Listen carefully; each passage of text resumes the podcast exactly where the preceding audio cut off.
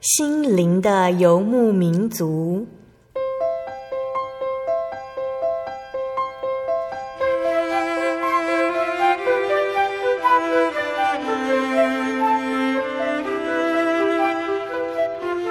在这个谁都不管谁的后现代社会里，每个人的心灵都是游牧民族。成长的过程就是寻找的过程。每一颗漂泊的心灵，其实都在寻找生命的绿洲。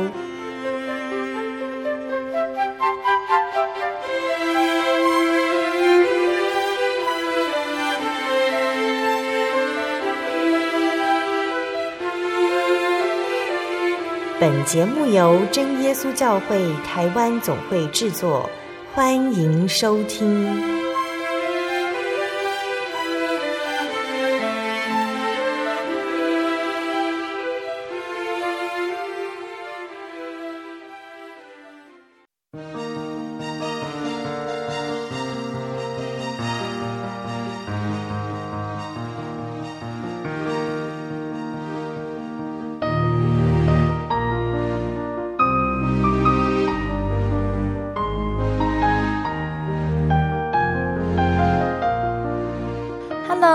在空中收听《心灵游牧民族》的听众朋友们，大家平安，我是贝贝。很快的，又来到每一周我们在空中相会的时间了。还记得三月份的开始，贝贝都会跟着朋友到各个地方的花季赏花，欣赏神奇妙的创造。但是三月份的来到，虽然告诉我们季节已经到了春天，但是天气还是有点阴晴不定。大家如果想趁这个季节出门赏花或者是旅游，还是要做好适当的保暖和准备，以免坏了出游的兴致。另外，贝贝在心灵游牧民族陪伴大家过了一个新年，常常会收到听众朋友的来信。贝贝很高兴可以收到大家的信件，这对贝贝和上节目来分享见证的来宾来说都是很大的鼓励。不管是听到小人物悲喜上的见证，或者是在音乐花园以如老师准备的好听诗歌，还有生活咖啡馆里的分享。希望听众朋友都可以经由节目上面的分享，一起来到真耶稣教会认识耶稣，感受主耶稣的恩典。贝贝在这边也要跟一些听众朋友们说声抱歉，有的听众来信说想要索取我们的节目 CD，还有圣经函授课程，但是因为运送地区的限制，有的地方送不到。听众朋友请不要难过，只要准时收听心灵的游牧民族，或是上网到喜信网络家庭网站收听。贝贝会把听众朋友问的问题，还有圣经道理，在节目上面分享，一样可以了解真耶稣教会的道理哦。圣经哥罗西书一章六节说：“这福音传到你们那里，也传到普天之下，并且结果增长，如同在你们中间，自从你们听见福音，真知道神恩惠的日子一样。神的道理给所有的人，神也希望所有的人听了福音，并且接受了它。”一起得救。今天播出的节目是第九百零三集《生活咖啡馆》绘本分享《地球的祷告》。这本书的作者是由美国的道格拉斯·伍德先生，还有 P.J. 林区先生一起完成的。这本书《地球的祷告》，听众朋友们听到了这个书名的时候，猜猜看，今天要分享的是什么故事呢？地球的祷告这本绘本是说，有一个爷爷教导他的孙子什么是祷告，又该如何祷告的故事。这本书是从孙子的角度来叙述他的爷爷陪伴在他的身边度过了好长一段时间的童年。这位爷爷常常和孙子一起在树林里散步。某一天，爷爷告诉他的宝贝孙子，祷告有许多不同的方式，不管是向天空伸展的树木，缓缓吐露香气的花朵。还是在枝头欢唱的鸟儿，世界上的每一种生物都有属于自己的祷告方式，其中最好的还是人们的祷告。这个孙子当时候还只是个小男孩而已，小男孩听得非常入神，但是也满心疑惑。虽然小男孩从来没有听过地球的祷告是什么，但是因为有爷爷的相伴，总让男孩觉得这个世界很美好。直到有一天，爷爷离开了。失去爷爷的世界变得既黑暗又孤独。然而，在这个时刻，男孩更需要听见地球的祷告，并且找到属于自己的话语，一个发自内心的祷告。对于祷告，如果有长期收听心灵游牧民族节目的听众朋友，或许也曾经听过之前的主持人说过，我们真耶稣教会的祷告和其他教会的不一样。听众会常常写信来问贝贝有关祷告还有圣灵的问题。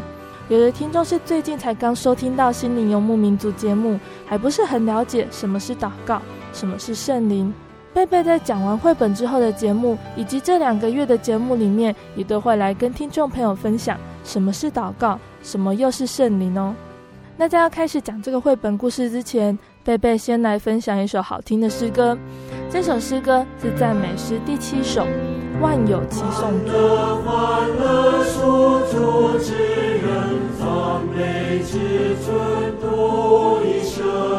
心花开放，灵命更新，气象照样不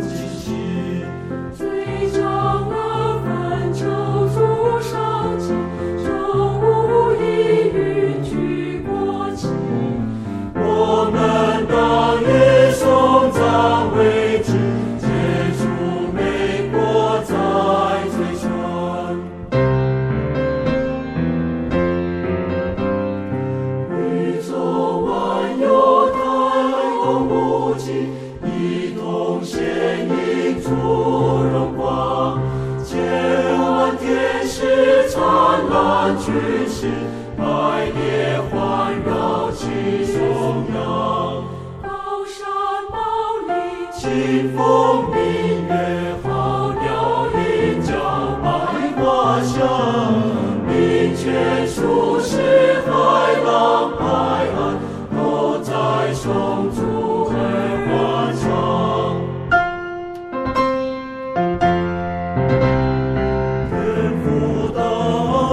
绘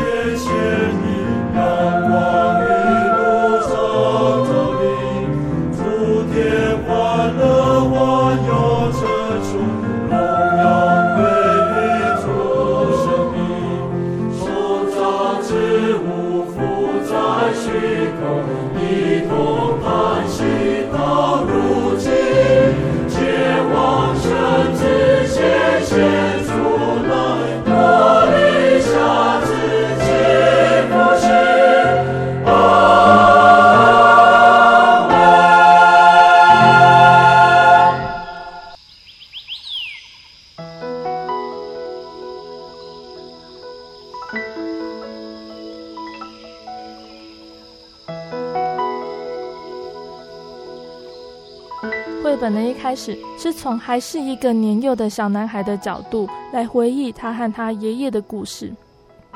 小时候，爷爷是我最好的朋友，只要和爷爷在一起，就会觉得这个世界很美好。爷爷和我喜欢到树林里散步，我们不会走得很远，也不会走得很快，而且总是漫无目的的走。当我们散步的时候，我喜欢问爷爷一些自己不懂的问题，所有我看到的。听到的、想象的，我都会去问爷爷，爷爷都会很有耐心地回答我的问题。不管我的问题是怎么样天马行空，爷爷他都会很认真、很慈祥地回应。有一天，我问了爷爷关于祷告的事，爷爷沉默了好久，一句话也没有说。直到我们来到树林中长得最高的那几棵树下，爷爷才用一个问题回答我。爷爷轻声地说：“你知道树会祷告吗？”我很专心的听，却什么也没听见。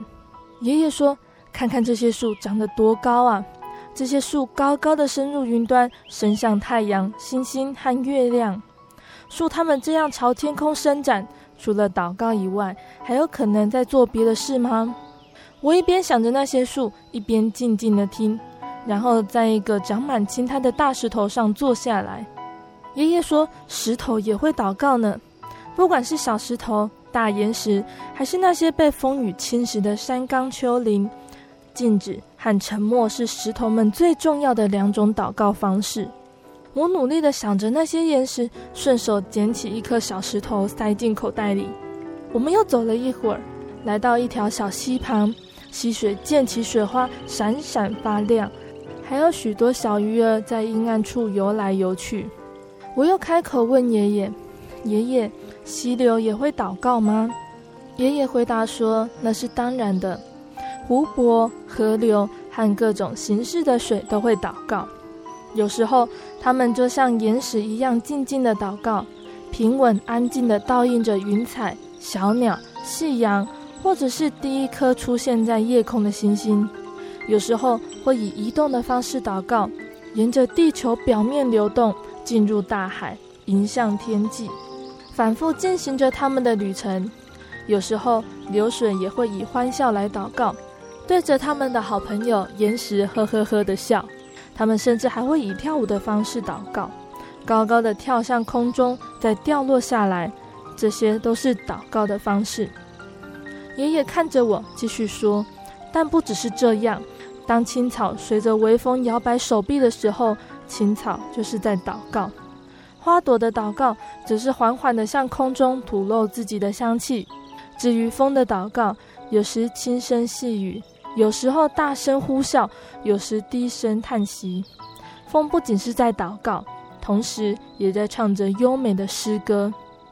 爷爷抬头看着因为天色渐暗而归巢的飞鸟，说：“当鸟儿在清晨唱出第一首歌的时候，他就开始祷告了。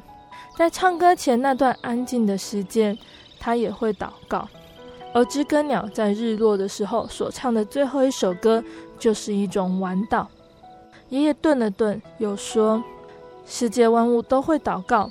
当他们穿越树林，在水中闪闪发亮；当他们爬上山坡，冲进云里，或钻进地底，每一种生物都会尽力展现自己生命中最美好的一面。那种天赋，就是每一种生物他们的祷告。”听众朋友们，听完爷爷说的话，有没有觉得很奇怪呢？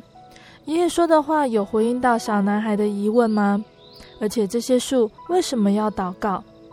其实，在贝贝要开始说绘本故事之前，播放的赞美诗第七首里面就已经有答案了。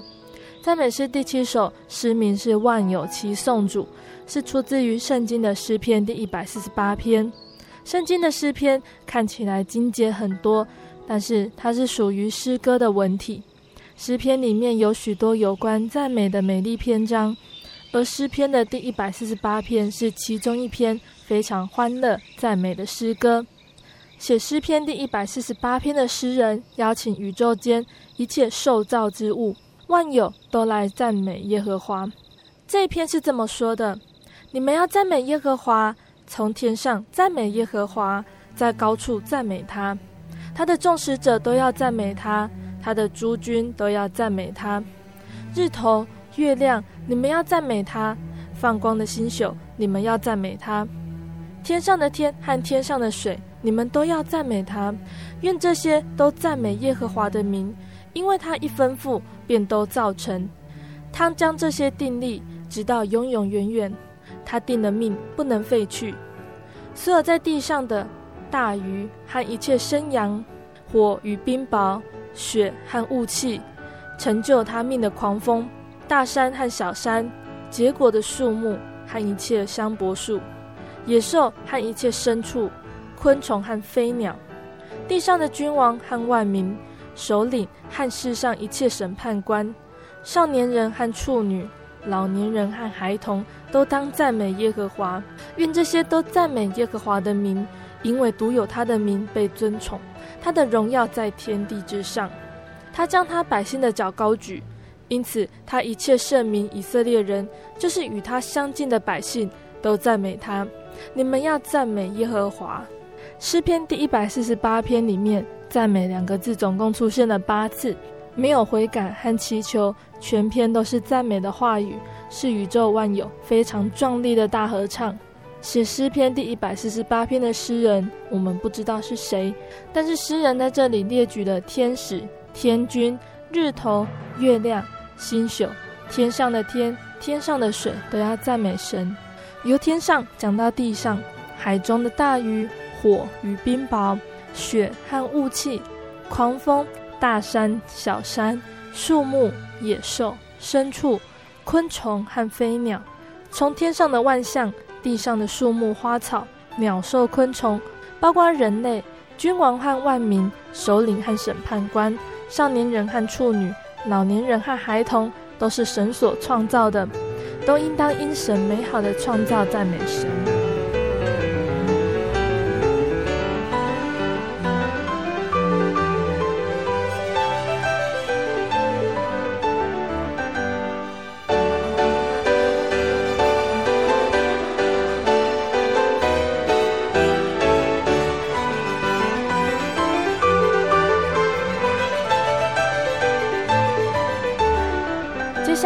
我们回到故事内容，爷爷的话听起来有一点深奥。这个小男孩可以了解爷爷的话吗？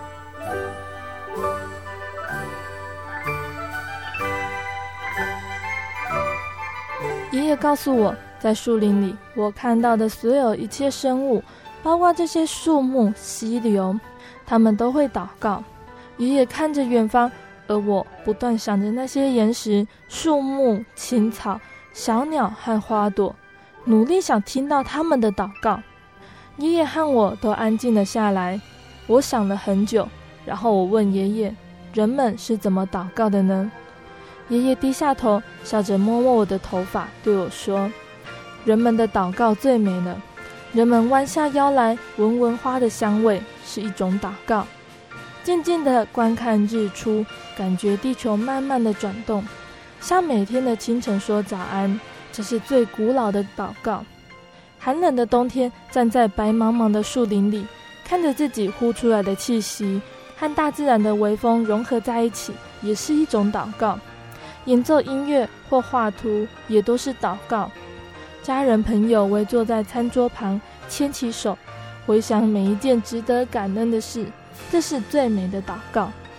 接着，爷爷又说，有时候。人们在难过、生病、孤单，或者是遇到无法解决的难题时，也会祷告。人们或许会用自己从爸爸妈妈、爷爷或者是曾祖母那里学习来的话语来祷告，但是大多数的时候，人们都要找到属于自己的话语。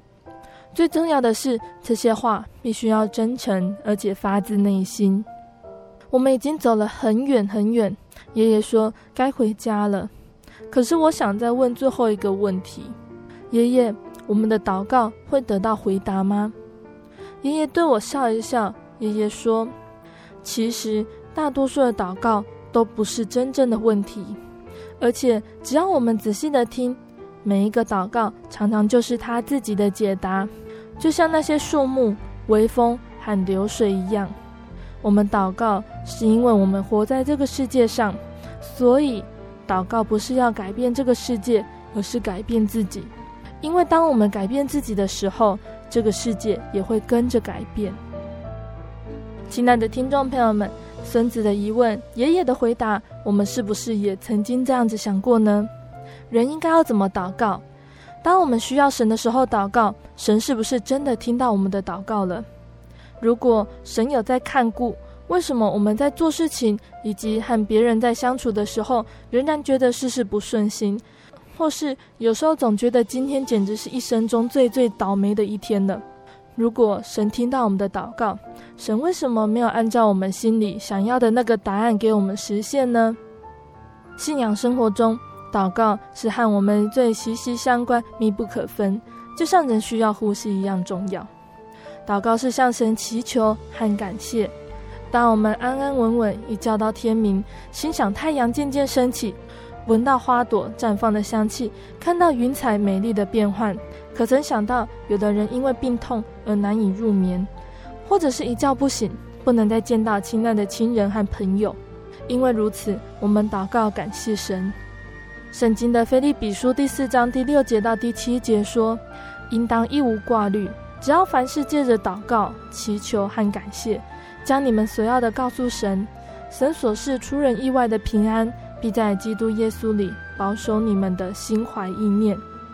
对于祷告的功效，大多数的人都有体验，只是难免也会有好像没有什么感觉的时候。现在人凡事讲究效率，因为不想浪费时间和生命，因此养成素食文化。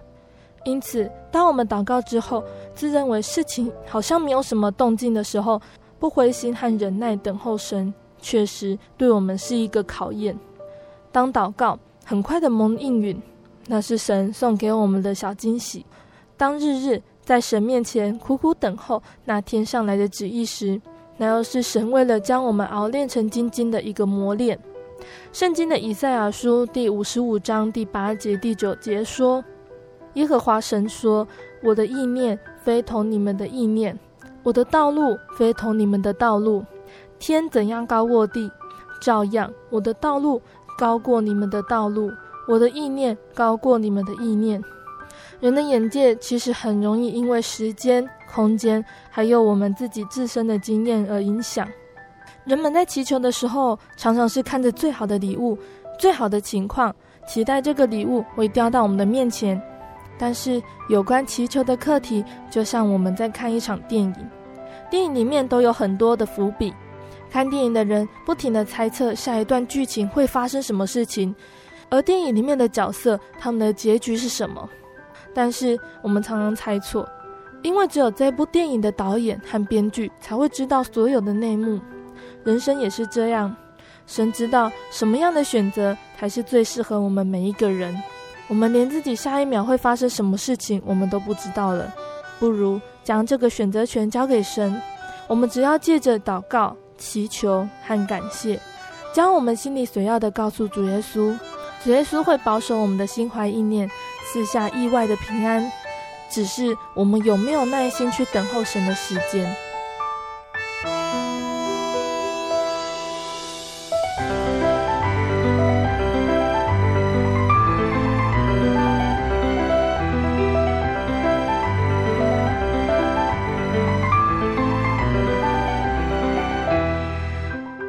接下来，我们再回来看看这个绘本。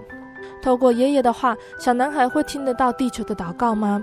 小男孩会从爷爷身上学到如何祷告吗？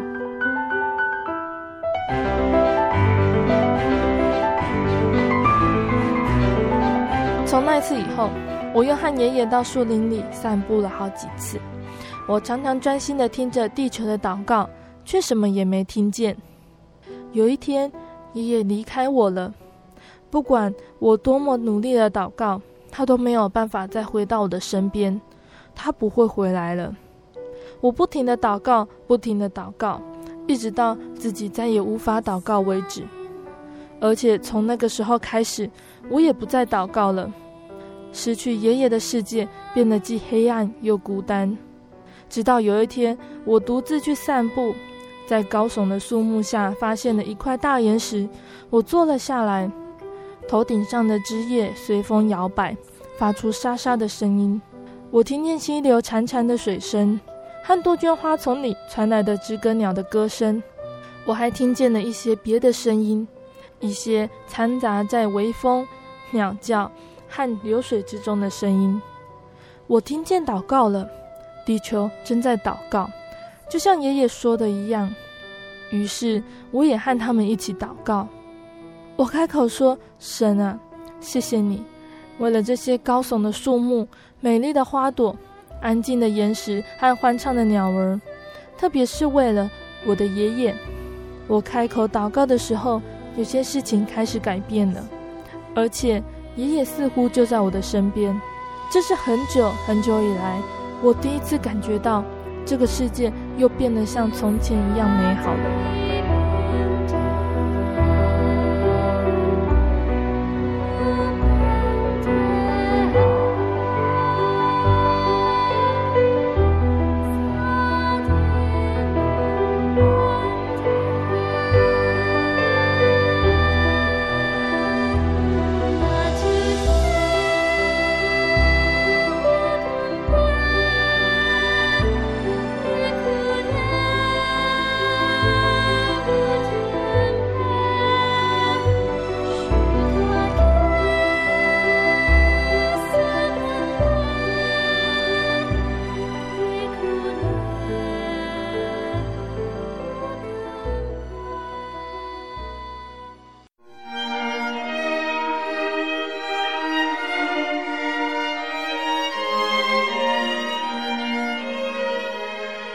真耶稣教会，西元一九一七年在中国大陆成立，为真神在末世借着圣灵所启示的基督徒属灵团体，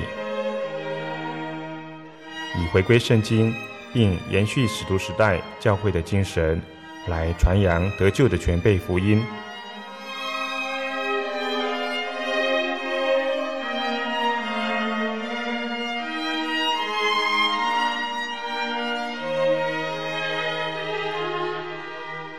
初期的传道工人，在圣灵的带领下，以真理和神迹奇事的彰显，来证实所传的福音，以能亲近耶稣，得着救恩。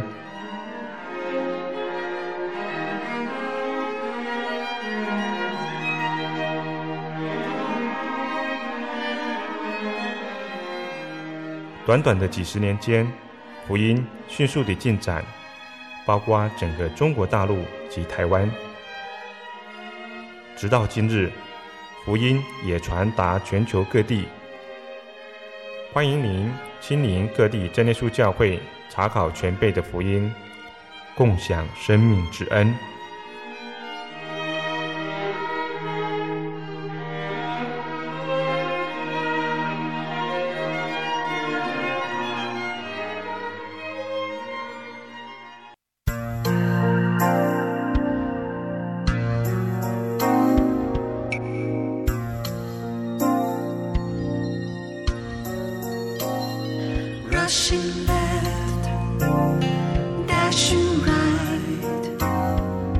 亲爱的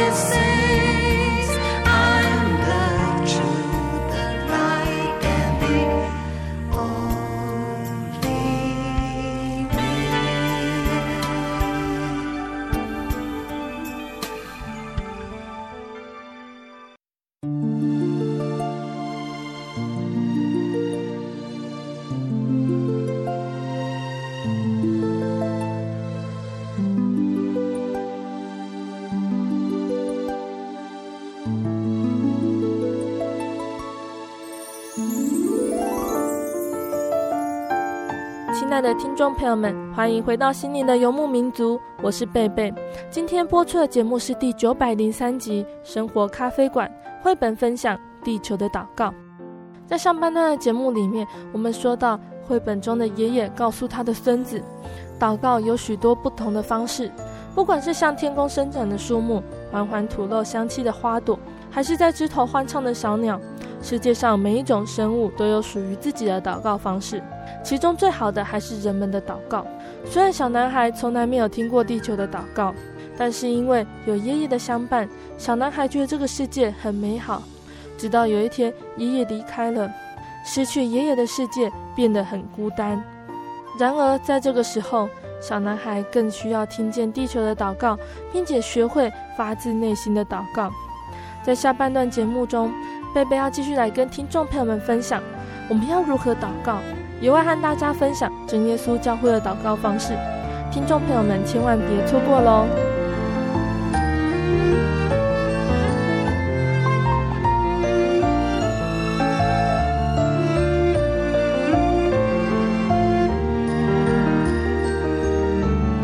在这个故事里面，小男孩失去了爷爷，在小男孩的生命中，代表失去他的亲人，可以跟他亲密对谈，可以一起分享的好友。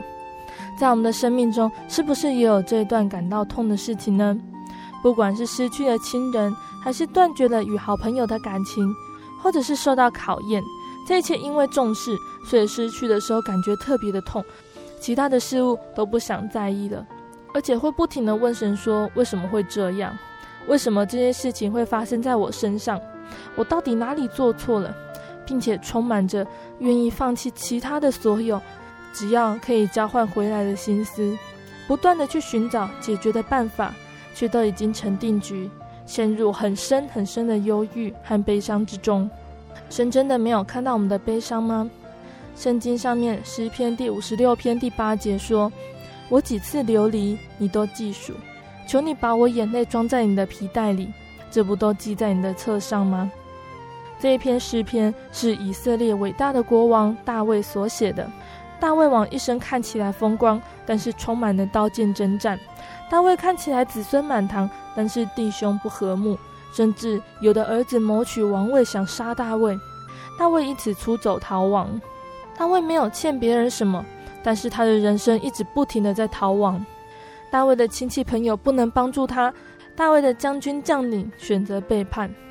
这个时候，只有天上的神才是大卫唯一的依靠。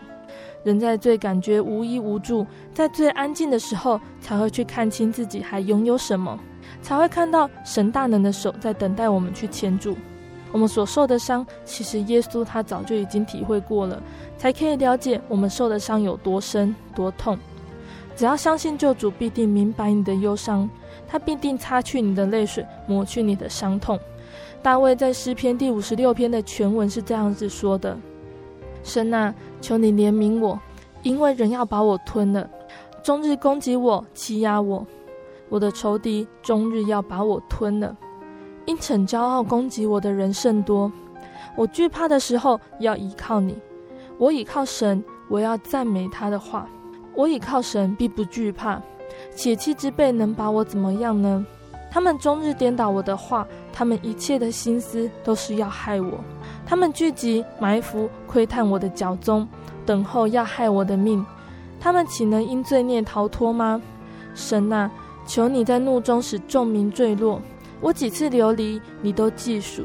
求你把我眼泪装在你的皮袋里，这不都记在你的册上吗？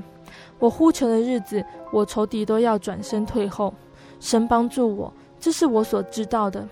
我倚靠神，我要赞美他的话。我倚靠耶和华，我要赞美他的话。我倚靠神，必不惧怕。人能把我怎么样呢？神啊，我向你所许的愿在我身上。我要将感谢祭献给你，因为你救我的命脱离死亡。你岂不救护我的脚不跌倒，使我在生命光中行在神面前吗？小男孩刚开始并不明白爷爷教导的祷告是什么意思，直到小男孩深刻体会到生命中的历练，才可以了解爷爷所说的信仰是怎么一回事。亲爱的听众朋友们，我们在心灵游牧民族节目里面收听了很多来宾分享他们的信仰历程。有的人因为病痛需要医治，有的人因为心灵空虚需要饱足，有的人是因为软弱需要扶持，有的人是因为悲伤需要安慰等等。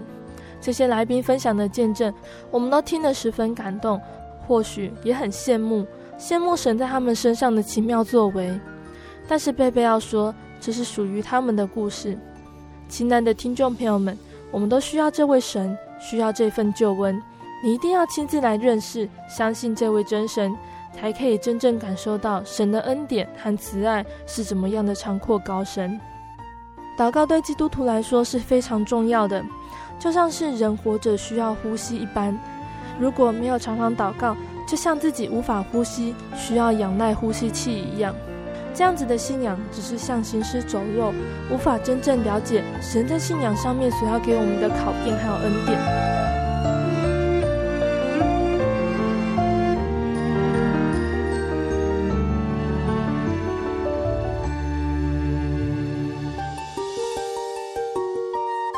到祷告，贝贝想跟听众朋友们分享一个圣经故事。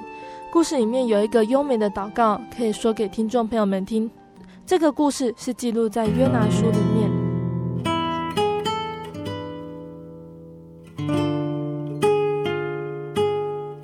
约拿是以色列国的一个先知，先知需要听从神的话，去跟当时的以色列民传达神的信息，提醒百姓要遵守神的吩咐。有一天，神叫约拿要到尼尼微城这个地方去传警告，神要约拿告诉尼尼微城的居民。因为他们的罪恶达到神的面前，神要灭绝尼尼微城了。尼尼微城是历史上很有名的亚述帝国的首都，和以色列国当时是处于敌对的状态。亚述帝国在那个时候很强盛，以色列国最后也是被亚述灭掉的。因此，身为以色列人先知的约拿，他拒绝听从神的吩咐。约拿向尼尼微城的反方向逃跑，逃到一个叫他施的地方，决定搭船躲避神。但是神知道约拿先知的心思，神使海中起了大风，海面翻腾，甚至船几乎破裂。船上的水手很害怕，不停地哀求自己依赖的神。水手们还将船上的货物抛到海中。想要使船轻一些，船主和水手焦急地想了很多办法，要保护这艘船和船上的人。只有约拿自己下到船的底舱，躺卧沉睡。船主下到船的底舱，叫约拿要起来，一起帮忙祷告，求告约拿的神。或许约拿的神可以顾念这艘船，使船上的人不至于灭亡。后来，船上的所有人决定抽签，想知道这个突如其来的风浪是不是谁做错了什么，影响到船的航行。没想到，却抽出约拿来。约拿身为神的先知，一定知道这个风浪是神在责备他没有去尼尼微城。约拿这个时候才向船上的所有人自我介绍，并且告诉水手们，只要把约拿自己丢到海里面，就可以平静风浪。船主和水手很努力地摆动船桨，想要把船靠拢岸边，但是风浪越来越大，船主只好听从约拿的话，把约拿抛到海里面。海的狂浪真的就平息了。船上的人看到这个情形，都大大的敬畏神。至于被丢到海里的约拿，神安排了一条大鱼吞了约拿。约拿在鱼的肚子里面待了三天三夜。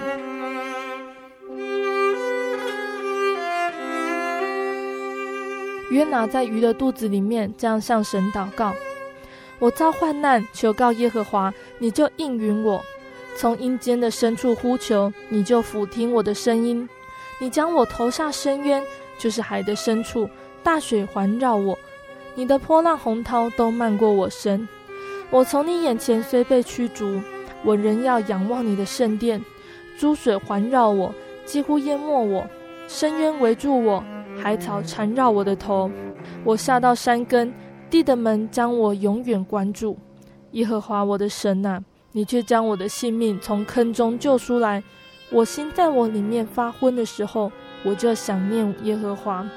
我的祷告进入你的圣殿，达到你的面前。那信奉虚无之神的人离弃怜爱他们的主，但我必用感谢的声音献祭于你。我所许的愿，我必偿还。救恩出于耶和华。神听了约拿的祷告，神吩咐鱼，鱼就把约拿吐在旱地上。神第二次向约拿吩咐，要他去亚述的首都尼尼微说神的宣告。约拿第二次就听从神的命令，往尼尼微城去了。这尼尼微是一个很大的城，有三日的路程。约拿进城走了一日，宣告神的话说：再等四十日。尼尼维必倾覆了。尼尼微城里的每一个人听到了约拿说的话，从最大的到至小的都穿上麻衣进食，连尼尼维的国王都走下宝座，脱下朝服，披上麻衣，坐在灰中。神看见尼尼维的居民悔改，看见城里的人都离开恶道，神就回转意念，不降灾祸惩罚尼尼微城。我们在前面介绍约拿的时候，有说到约拿所属的以色列国和亚述国是敌对的情况。神没有降灾祸给尼尼微城，让约拿非常的不高兴，甚至非常的生气。约拿在尼尼微城的城边搭了一座棚子，坐在棚子下，要看看神会不会降灾祸惩罚尼尼微城。那边的天气炎热，神安排了一棵蓖麻树在棚子的外面照顾约拿。帮约拿遮阳，约拿因为这棵蓖麻树的安排，觉得很舒适，心情愉快。但是在隔一天的黎明，神却安排一条虫子咬了这一棵蓖麻，以致这一棵树就这样枯萎了。太阳出来的时候，神还安排炎热的东风吹着约拿，太阳也在约拿的头顶晒着。约拿热得受不了，又开口向神抱怨。神在这个时候才告诉约拿。为什么没有按照他的想法把尼尼微城的人全部都毁灭掉？因为这棵蓖麻树不是约拿栽种培养的，蓖麻它一夜发芽生长出来，过了一夜又枯干。约拿他还很爱惜这一棵蓖麻，甚至为了这棵树而死，向神发怒抱怨。更何况这一座尼尼微城里面，其中不能分辨左手右手的有十二万多人，并且有许多牲畜。神怎么能因为亚述和以色列的敌对关系，不爱惜城里面已经悔改的居民呢？约拿在鱼的肚子里面，很奇妙的没有被消化掉，在黑暗看不到光线也没有出口的鱼肚里。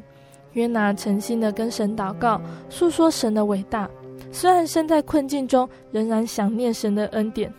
贝贝觉得这个祷告真的很美。在我们遇到困境、感觉困境来临的时候，有的时候真的没有人有能力帮助，好像到了绝望的地步。不要忘了，神一直都在，也从神对约拿的抱怨中看到神对人民的爱惜。神不希望尼尼微城的人因为罪而灭亡，才差遣约拿去传警告。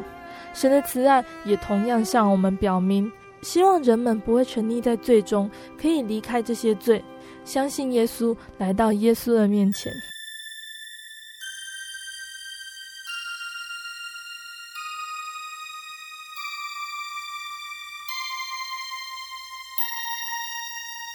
到底要怎么祷告呢？我们祷告要跟耶稣祷告什么？是不是要像拜拜一样，把我们所需要的全部都讲一次给主耶稣听呢？圣经上说：“你们祷告不可像外邦人，用许多重复话，他们以为话多了必蒙垂听。你们不可效法他们，因为你们没有祈求以先，你们所需用的，你们的父早已经知道了。”这里指重复的话，是指有的人会像拜偶像一样。把他所有需要的都一直重复的跟神说，讲得太多，反而更讲了很多无意义的话。其实耶稣在圣经里面有教导，我们要跟耶稣祷告什么？这个是记载在圣经的马太福音第六章第九节到十三节里面，这是我们大家都知道的主祷文。贝贝念主祷文一次给大家听。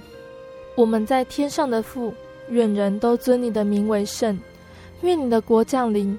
愿你的旨意行在地上，如同行在天上。我们日用的饮食，今日赐给我们，免我们的债，如同我们免了人的债。不叫我们遇见试探，救我们脱离凶恶。因为国度、权柄、荣耀，全是你的，直到永远。阿门。那这个主祷文的内容是什么意思呢？第一句，我们在天上的父。表示祈祷的对象是亲爱的天父，是我们亲爱的主耶稣。愿你的国降临，是祈祷神国的实现。神的国就是将主导权交给神，求神引领我们在人生的道路上不行走偏差。愿你的旨意行在地上，如同行在天上，也就是祈祷神的旨意能够实现。这样子的祷告也是告诉我们要顺服神的心。神的旨意不一定和我们的想法完全相同，我们凭着信心相信神为我们的安排是最适合的，就不再强求神一定要完全按照我们的想法实现。我们日用的饮食，今日赐给我们，这是祈求神赐下日用的必需品给我们。耶稣知道人们生活有肉体的需要，所以赐下肉体上的必需品，没有过分的要求，也感谢主给予的恩赐。免我们的债，如同我们免了人的债。这一句是指祈祷神赦免我们的罪。这里的罪不单单只局限在法律上犯的罪，也包含我们每天都会接触许多的人和事，难免会有一些摩擦或者是误会，或总是和别人起冲突，不能好好的和其他人相处。我们要承认自己的罪，求神赦免。而别人的过错呢？主耶稣希望我们可以去包容。不一定要争得你死我活，冲突发生的时候，先道歉并不代表是认输，而是借由道歉缓和彼此的情绪，与人的感情才可以更长久。不叫我们遇见试探，救我们脱离凶恶。这句是祈求神保守我们的灵魂还有肉体，保守我们免于陷入诱惑，因为陷入诱惑就容易进入罪恶里，还有保护我们在面对各式各样的考验。我们可以在考验中学习更依靠神，更提升我们对神的信心，在困境中仰望神。主祷文的最后一句：“因为国度、权柄、荣耀，全是你的，直到永远。”阿门。在祷告的最后，用称赞神的话来结束。这句称颂中可以看出，我们人是没有什么价值、没有什么能力的存在。任何事情，如果不是神，单单靠人的力量是没有办法胜过。这些荣耀本来都是归给神，我们不夺取神的荣耀，神才是应当称颂的。主祷文呢，是教导我们在祷告的时候，不用像拜拜一样，把我们全部需要的通通告诉主耶稣。耶稣是神，我们需要他的，他早就已经知道了。耶稣有别于我们认识的偶像，也不是只是一个我们许愿就一定要实现的神灯。主祷文里面的道理丰富。要完全做到主祷文里的祷告，也是需要我们多灵修才能做到的。最后，贝贝要来说说真耶稣教会的祷告方式。首先，要先跪下来。其实祷告并没有限制于应该站着，或者是跪着，还是坐着。但是跪着代表我们对神的虔敬。再来，将双手合握在胸前，眼睛闭起来，才可以专心不受外界干扰的祷告。祷告的时候，要先念奉主耶稣圣名祷告。主耶稣说：“你们若奉我的名求什么，我必成就。”根据主耶稣的吩咐，我们在开始祷告的时候，应该要先奉主耶稣圣名祷告。再来要重复一直念哈利路亚，赞美主耶稣。哈利路亚是希伯来文，原来是由两个字合起来的。哈利路翻译成中文是“你们要赞美”，而最后一个字雅”则是代表神名字的缩写，所以我们念哈利路亚，也就是赞美主耶稣的意思。然后在最后要结束祷告的时候，念阿门就可以了。阿门代表诚心所愿的祈祷，代表我们刚刚的祷告是实实在在的。愿主耶稣垂听悦纳我们的祷告。所以真耶稣教会的祷告方式，第一句就是要先念奉主耶稣圣名祷告。再来是反复一直念哈利路亚，赞美主耶稣，在最后要结束祷告的时候念阿门。神是个灵，我们心里所想的、所需要的，神都知道。我们要用心灵和诚实的祷告，不管是遇到什么事情，或者是遇到危险，只要念哈利路亚，赞美主耶稣。听众朋友们，不知道还记不记得《心灵游牧民族》节目在十二月份播出？许丽晶姐妹的见证，丽晶姐在遇到灵里的考验，只有念哈利路亚赞美主耶稣，神就使魔鬼离她而去了。许多来宾在节目上面也和听众朋友们分享，在遇到危急的时候，念哈利路亚赞美主耶稣，依靠主的保守。而求圣灵呢，也是这样子祷告，只要念奉主耶稣圣名祷告，并且反复的念哈利路亚赞美主耶稣，只要心底迫切的祈求神，想赐圣灵，神必定会赐下圣灵给需要他的人。贝贝在节目的最后要再来播放一首诗歌，这首诗歌的诗名就是主导文。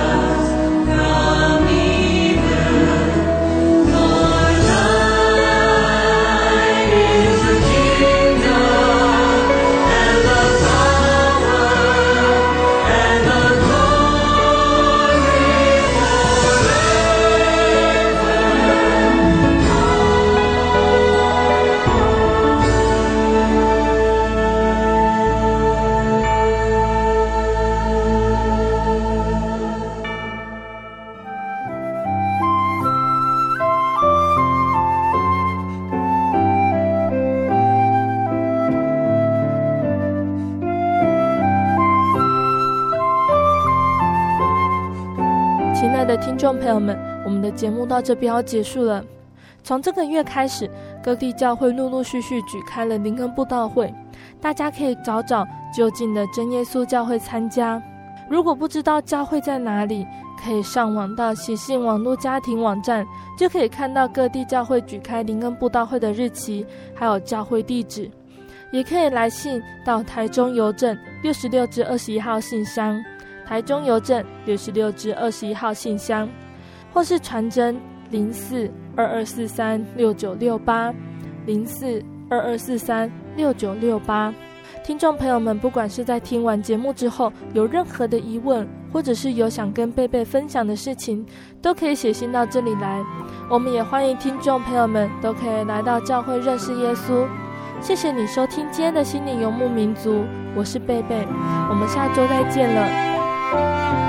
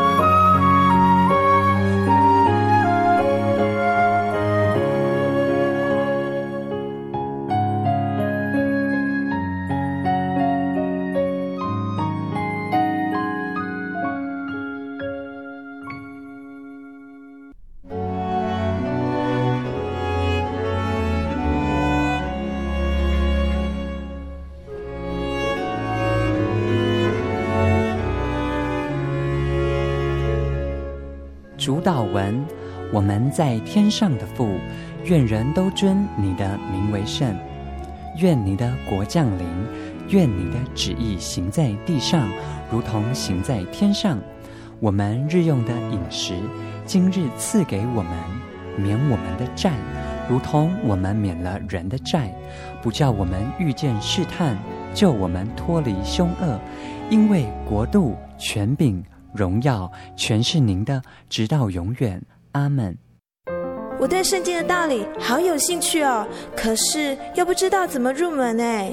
你可以参加圣经函授课程啊！真的啊？那怎么报名？只要写下姓名、电话、地址，寄到台中邮政六十六至二十一号信箱，很快的，你就会收到第一课的课程了。赶快去寄吧。嗯。圣经函授课程。能循序渐进地引导您更了解耶稣基督的福音，得到生命的滋润和来自信仰的力量。本课程完全免费，欢迎来信台中邮政六十六至二十一号信箱，请注明参加函授课程。愿神祝福您。